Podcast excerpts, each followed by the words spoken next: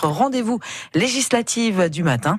Et aujourd'hui, nous nous arrêtons sur la sixième circonscription d'Ille-et-Vilaine. Oui, en gros, la circonscription du nord-est euh, du département, la circonscription euh, de Fougères, où le député sortant ensemble, Thierry Benoît, affronte neuf autres candidats. Et dans ce territoire euh, rural, eh bien, on parle beaucoup du retour du train. La question de la mobilité a toute son importance, Pierre-Antoine Lefort. Dans les rues de Fougères, Thierry Benoît, le député sortant, soutenu par la majorité présidentielle, fait du porte-à-porte. Bonjour. Bonjour.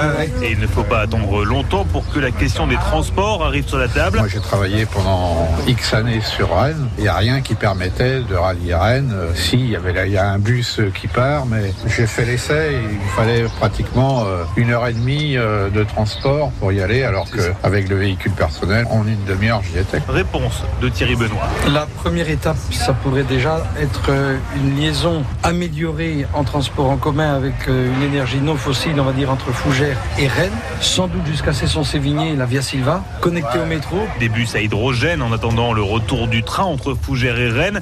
Cette liaison avec Rennes et Caen, c'est aussi ce que défend l'insoumise Hélène Mocard pour la NUP via la création d'un pôle public des transports et des mobilités. Pour permettre une équité sur tout le territoire, d'avoir une réelle politique ferroviaire, réouverture des gares qui ont trop souvent fermé, euh, mise en place de nouvelles lignes, donc à Fougères bien sûr la ligne Rennes-Caen passant par Fougères. Donc tout ça c'est un travail de longue haleine, mais le fait de créer ce pôle public des transports et des mobilités permettra d'avoir ce cadre. Le train oui, mais quand s'interroge le candidat Les Républicains Tanguy Marion. Il faut agir vite avec une mesure forte. On a une circo qui est très très rurale.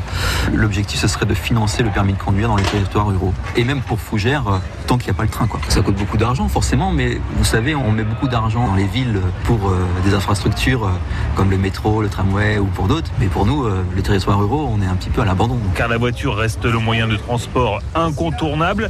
Face à l'envolée du prix de l'essence, Gilles Pénel du Rassemblement national plaide pour une baisse de la TVA. L'État aujourd'hui 20, euh, il faut la passer à 5,5. Beaucoup de familles ici modestes n'arrivent plus à faire le plein, non pas pour se distraire, mais simplement pour vivre et travailler. Du côté de Reconquête, on le reconnaît, la mobilité n'est pas la priorité. Chez Reconquête, euh, nous, on a une priorité euh, plutôt de sauvegarder nos traditions. Mais la candidate Émilie Béchard-Dergue a tout de même quelques propositions. Le remboursement de 50% des frais d'essence pour les trajets domicile-travail, avec un plafond à 40 euros et euh, ça sera remboursé par l'employeur. Ça rendrait évidemment du pouvoir d'achat aux personnes. Tous espèrent que leur candidature ne cale pas dès le premier tour des législatives. Et les autres candidats de cette sixième circonscription d'Ille-et-Vilaine sont Dominique André de Debout la France, Nolwenn Flock du Parti Pirate, Adrien Aubray pour le Parti Animaliste, Maricella Murgeanou euh, du Parti Breton et Ludovic Hubert de Lutte Ouvrière.